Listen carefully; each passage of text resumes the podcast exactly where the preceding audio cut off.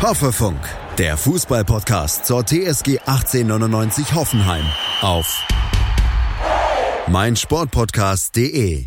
So, herzlich willkommen zu Folge 10 unseres Hoffefunks. Ja, heute ähm, Jubiläum. Es könnte alles so schön sein, wenn da nicht eine ganz, ganz blöde Aktion am vergangenen Spieltag gewesen wäre. Dazu wollen wir ähm, später kommen. Erstmal ein Hallo in die Runde, heute mit zwei Leons. Also das wird ein bisschen kompliziert alles, aber wir geben unser Bestes. Also einmal Leon alias Jackson. Servus. Neu in der Runde dabei. Und ja, den zweiten Leon, den kennt ihr schon. Der bekommt heute mal von uns den Spitznamen Skölzi. Und jetzt bin ich gespannt, ob er darauf reagiert. Im Vorfeld hat er nämlich gemeint, wenn wir ihn Skölzi nennen, reagiert er nicht. Leon, bist du dabei? Ah, sehr schön. Gut. Ja, freut mich, dass wir ähm, jetzt hier uns zusammengefunden haben, um über das Spiel zu sprechen. Wie schon gesagt, gab eine sehr blöde Aktion, aber lass uns erst noch mal kurz das Spiel Revue passieren, so wie wir es ja ähm, für gewöhnlich tun. Ähm, Leon Skölzi, du meintest ja, du hast nur, du warst on Tour am Wochenende und hast nur die Highlights gesehen. Den Highlights nachzuurteilen, wer war das bessere Team? Die Hausherren oder die Gäste? Also in der ersten Halbzeit muss ich sagen, die Heimmannschaft und in der zweiten Halbzeit, ähm, naja, abgesehen davon, dass Gladbach ein paar hundertprozentige versemmelt hat, dank Olli Baumann, ähm, naja, aber ansonsten von uns kam auch nur viel in den letzten zehn Minuten. Okay. Fangen wir am besten mal ganz von vorne an. Das erste Highlight, wenn man es den Highlight nennen kann, Negativ-Highlight, ja, um die 20. Minute rum. Die Verletzung von unserem Rekordeinkauf, Munas Dabur, ähm, fällt jetzt länger aus, laut Kicker Saison aus für, für den Israeli. Leon Link, was meinst du? Ist Davur kompensierbar? Ähm, ich würde sagen, jein. Also, einerseits ist es natürlich jetzt ein Schlag in die Fresse, aufgrund der Tatsache, dass man halt Lokadia abgegeben hat und keiner weiß warum. Ähm, aber andererseits hat man natürlich mit Adamian und Kramaric eigentlich zwei gute Stürmer im Kader, wenn sie denn wieder fit sind.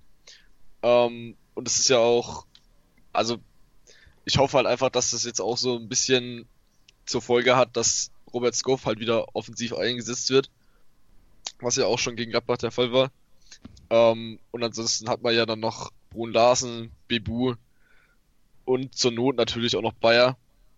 Ähm, von daher mache ich mir dahingehend jetzt nicht so die größten Sorgen.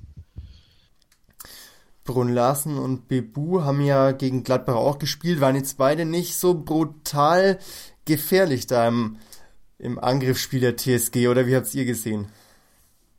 Also ich fand auch, dass ähm, vor allem Bebu irgendwie erschreckend äh, harmlos war.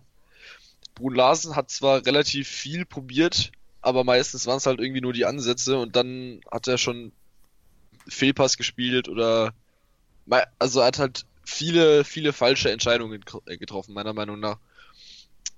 Aber man sieht auf jeden Fall, hat man auch schon gegen Bayern gesehen, wo er sein Debüt gegeben hat, dass die Ansätze auf jeden Fall ganz gut sind. Kramaric ähm, schon wieder verletzt. Irgendwie wird der Gute langsam ja, sehr, sehr, sehr, sehr ziemlich verletzungsanfällig. Macht ihr euch da Gedanken? Ich vertraue unseren medizinischen, unserer medizinischen Abteilung sowieso schon lange nicht mehr. Ähm, Hashtag Belfodil? Ja, unter anderem.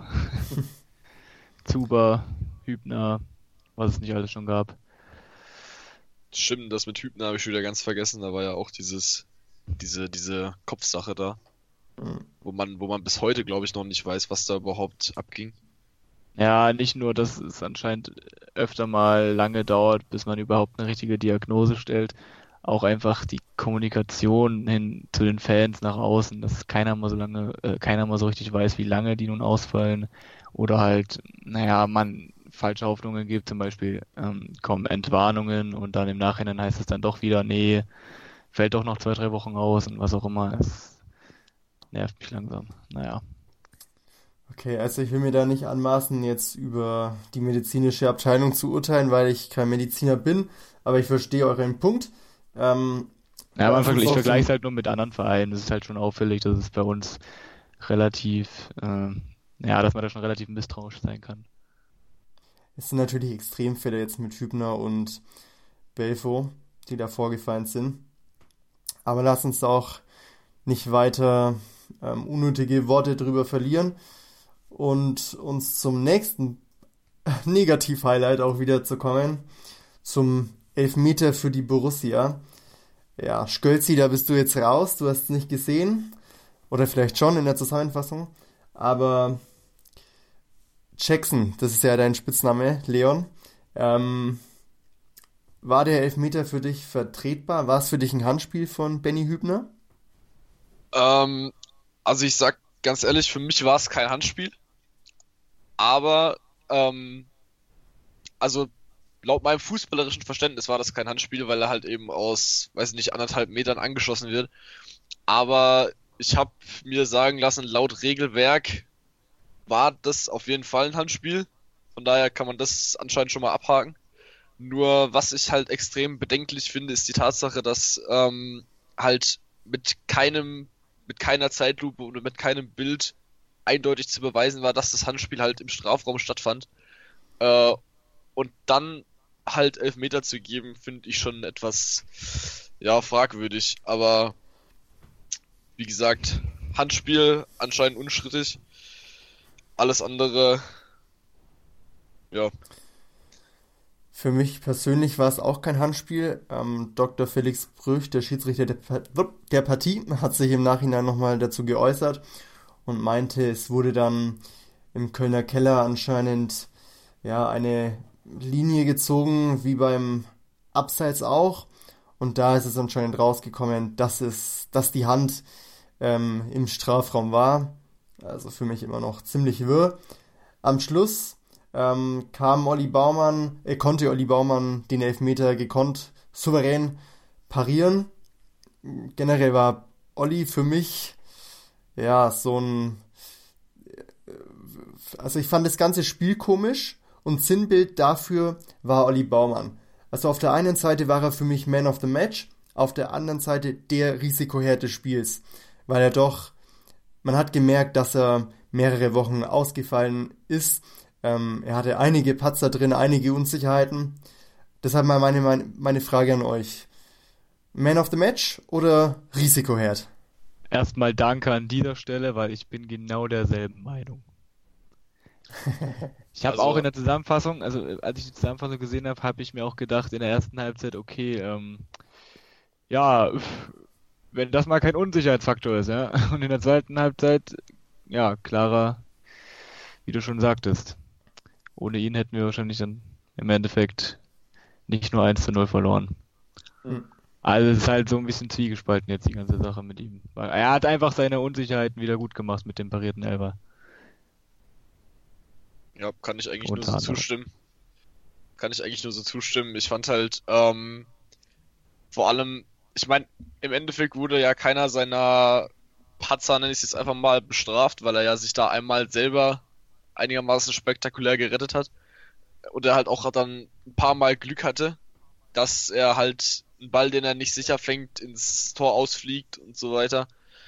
Ähm, aber ja, wie ihr schon gesagt habt, durch den parierten Elfmeter ähm, hat er halt einiges davon, eigentlich alles wieder wettgemacht ich meine, beim 1 zu 0 kann man ihm ja jetzt auch keine, keine Schuld zuweisen, weil der Ball halt mit einem Mordstempo aus kurzer, halbwegs kurzer Distanz auf ihn draufgeschossen wird. Von daher ähm, würde ich sagen, auf jeden Fall keine, keine Schuld.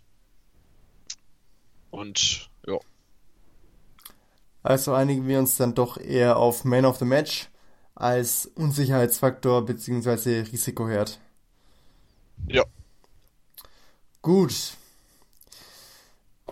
Dann hatten wir jetzt gerade schon das erste Handspiel angesprochen von Benjamin Hübner. Es gab auch noch ein zweites Handspiel, allerdings auf Seiten der Gastgeber.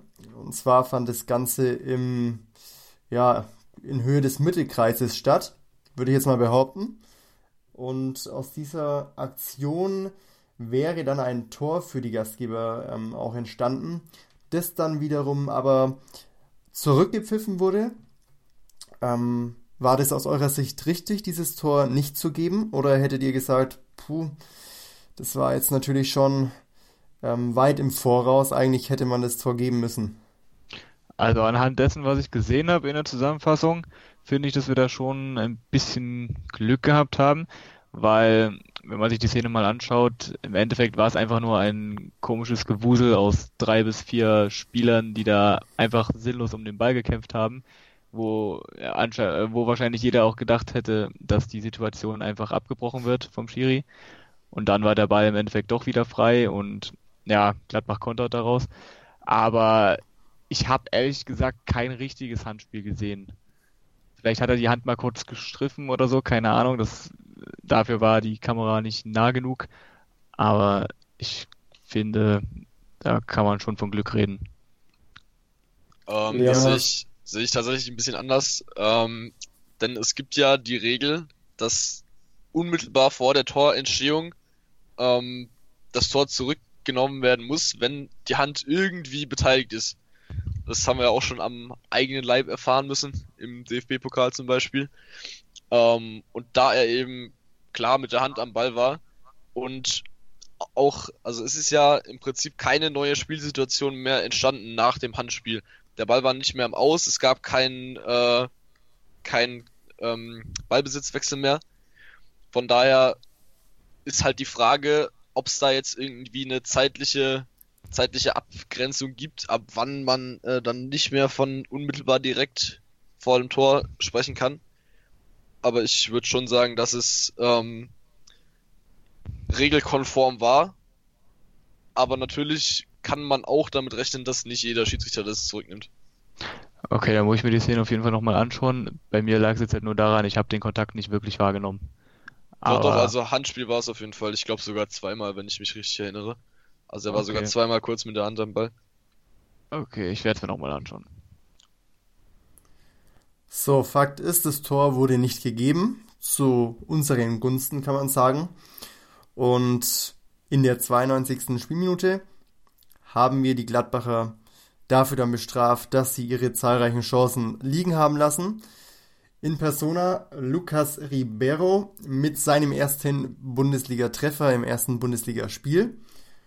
Ähm, ja, mal schauen, was wir von ihm noch so erwarten dürfen.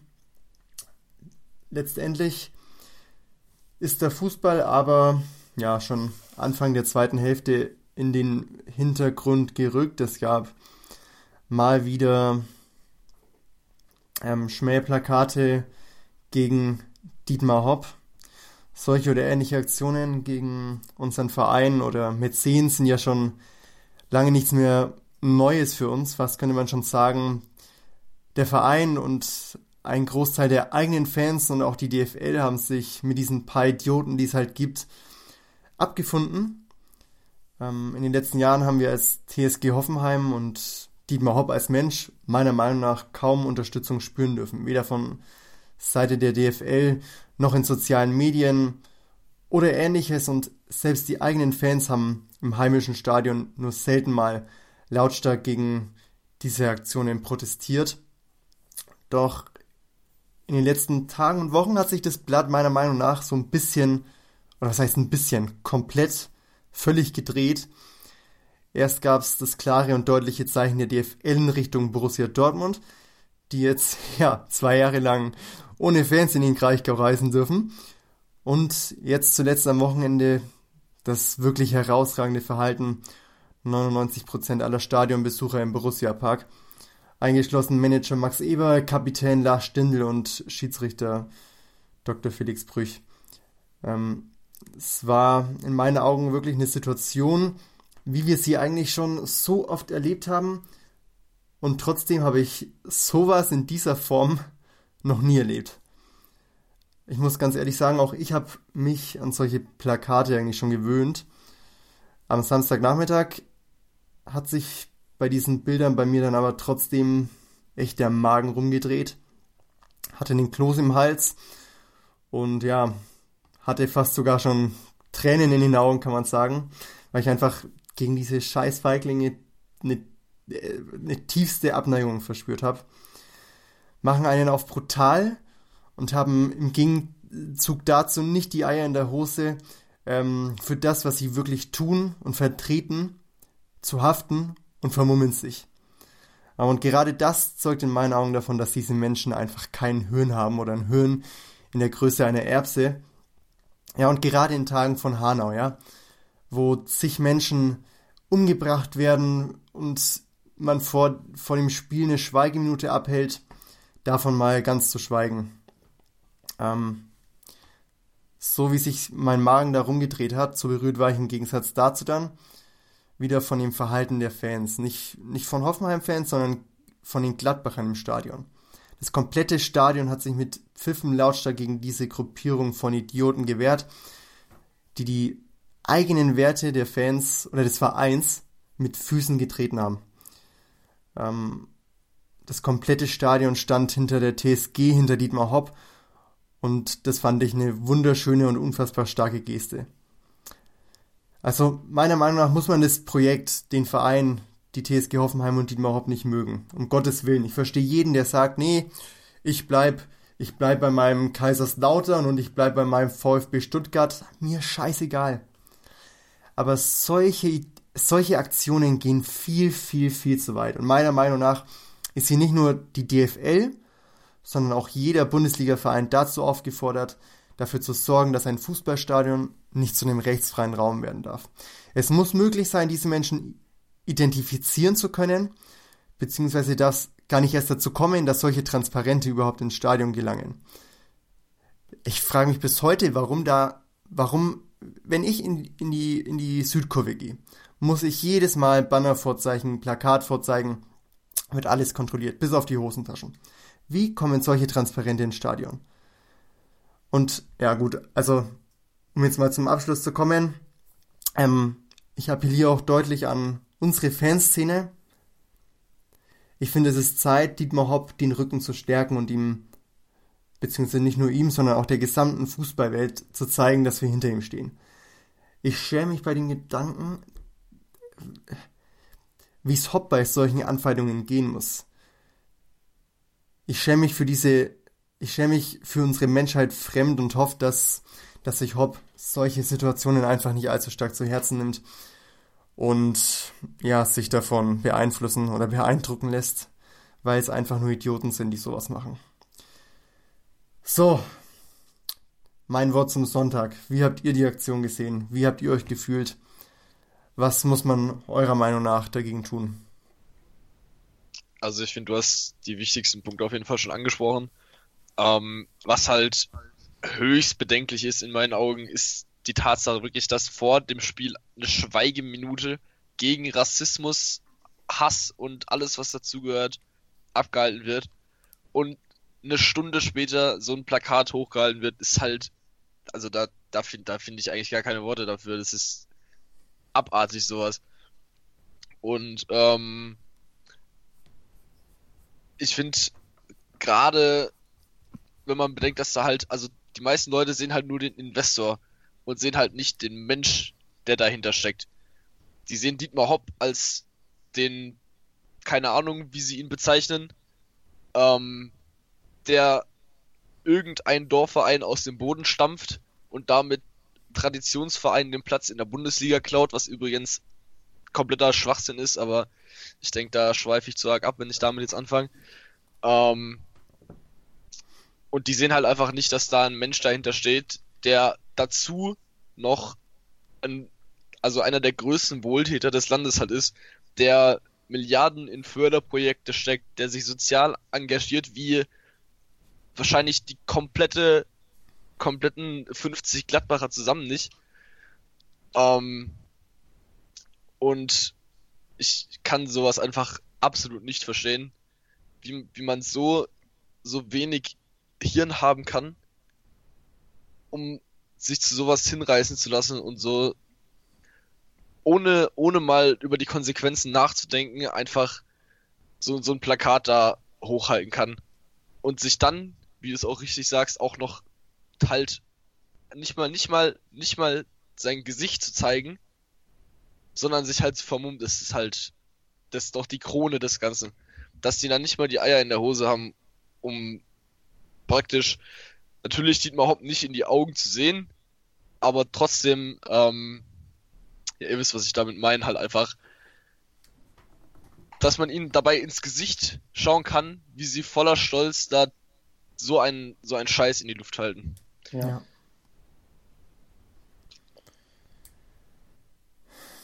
Leon, wie hast du es gesehen? Mm, Naja, ich habe wie gesagt die Konferenz geschaut und ich glaube, das Spiel wurde kurz unterbrochen, ist das richtig? Ja. Genau. Die haben erst relativ spät wieder zu dem Spiel geschalten, haben dann gemeint, äh, na gut, ich meine, der Kommentator war auch relativ leise, wir waren in der Kneipe, deswegen konnte man da auch nicht wirklich was verstehen. Aber bei dem, was ich verstehen konnte, hat er halt einfach nur gemeint, dass das Spiel äh, kurz unterbrochen wurde oder zumindest später angepfiffen wurde oder ich weiß nicht mehr genau, weil es halt diese Plakate gab. Und da habe ich natürlich schnell mein Handy angeschalten und mal ein bisschen im Internet rumgestöbert, was da jetzt genau vorgefallen ist. Ähm, und als erstes kam mir eigentlich so in die Gedanken, dass, ja, ich habe mich halt gefragt, warum überrascht mich das jetzt nicht? Irgendwie war es mir im Vornherein schon klar, dass nach dem, was in der Woche passiert ist, mit dem Urteil von der DFL, dass sich ähm, viele Fanszenen quasi mit dem BVB dann verbünden und meinen, äh, man müsste Solidarität zeigen für also gegen Kollektivstrafen und was auch immer, was ja an sich auch richtig ist, aber dann halt ähm, ja schon in, schon begrenzt, sage ich mal. Spruchbänder kein Ding, wenn es wirklich um Kollektivstrafen geht, weil ich glaube, das ist ja auch der eigentliche Grund oder das eigentliche Ziel, was man bezwecken will, weil ich weiß nicht, was es denen im Endeffekt bringt, äh, Dietmar Hopp in, ähm, im Fadenkreuz zu zeigen oder ihn halt zu beleidigen oder was auch immer. Im Endeffekt, weil ich finde, das ist auch keine Meinungsäußerung, das ist halt einfach nur dumm, sage ich ganz ehrlich, weil im Endeffekt haben sie auch nichts davon. Ähm, weil man muss ja auch schon ein gewisses Ziel mit sich bringen, wenn man sowas bringt. Und ja, von daher finde ich, dass es halt einfach nur komplett dumm ist. Und ihr habt schon recht mit allem, was ihr sagt. Ich habe da eigentlich auch nicht mehr viel hinzuzufügen. Nur eine Sache noch, die ich mich schon länger mal gefragt habe, ob es schon jemals Leute gab, die oder nein, Moment, ich muss ja kurz noch ansprechen, dass Dietmar Hopp, das werden wahrscheinlich auch viele wissen, er auch sehr viel Geld in Kinderkliniken steckt und Krebsforschung und was auch immer. Und da habe ich mich halt schon lange mal gefragt, ob jemals ein Familienmitglied betroffen wurde von den Leuten, die sowas halt unterstützen. Und falls ja, ähm, wie die Leute über ihn denken oder ob sie es halt bereuen, was sie getan haben, wenn dieses Familienmitglied dann quasi indirekt durch ihn geheilt wurde. Das habe ich mich schon lange mal gefragt. Ja, das war's. Ja, starke Frage auf jeden Fall.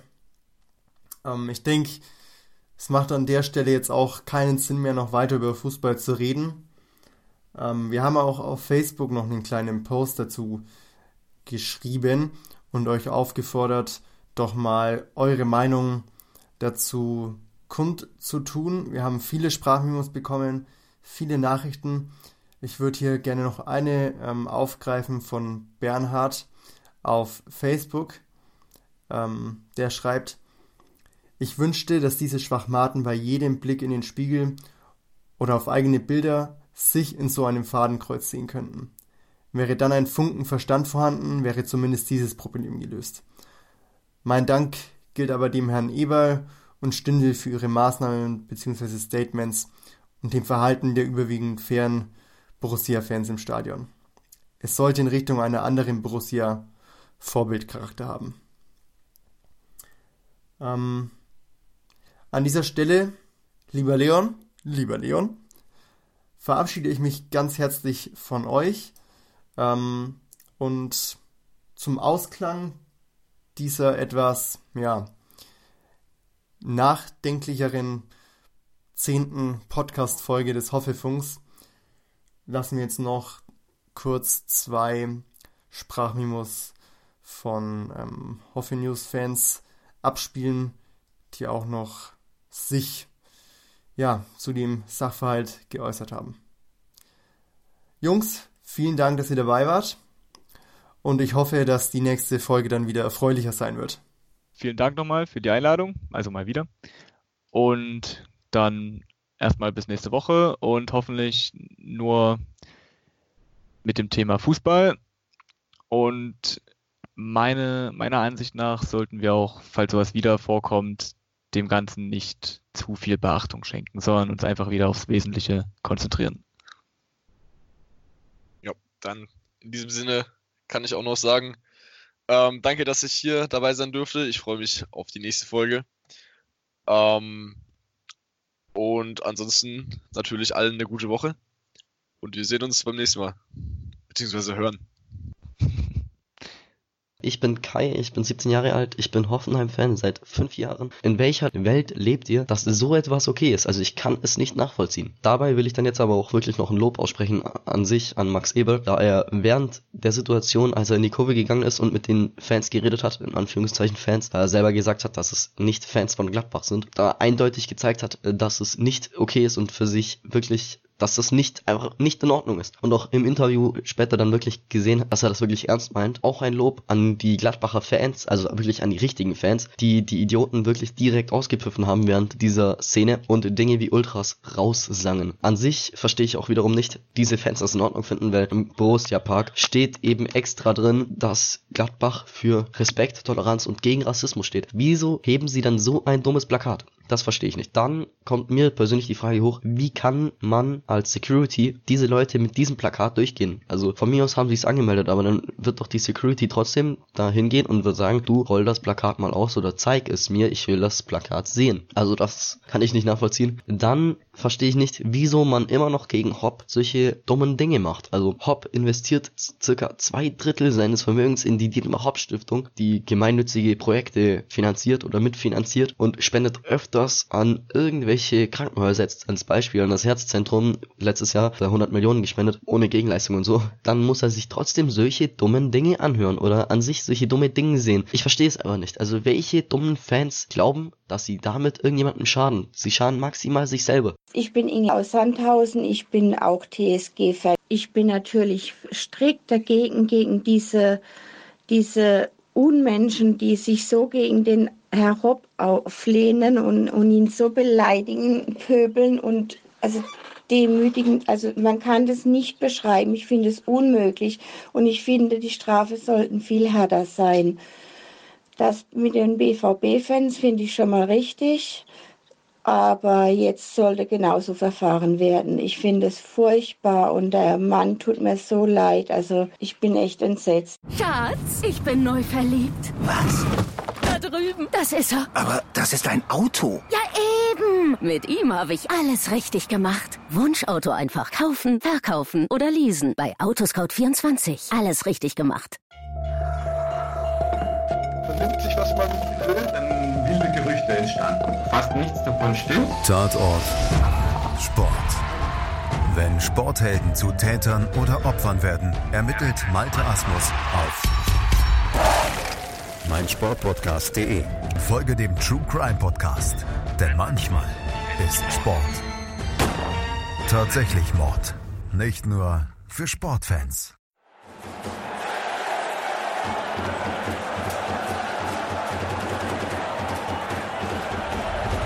Hoffefunk, der Fußballpodcast zur TSG 1899 Hoffenheim auf meinsportpodcast.de.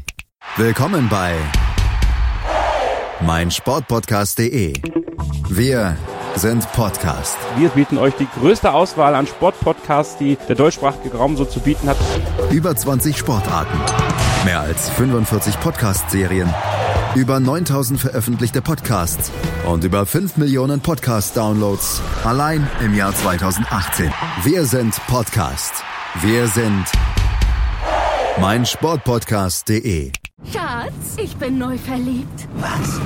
Da drüben. Das ist er. Aber das ist ein Auto. Ja, eben. Mit ihm habe ich alles richtig gemacht. Wunschauto einfach kaufen, verkaufen oder leasen. Bei Autoscout24. Alles richtig gemacht.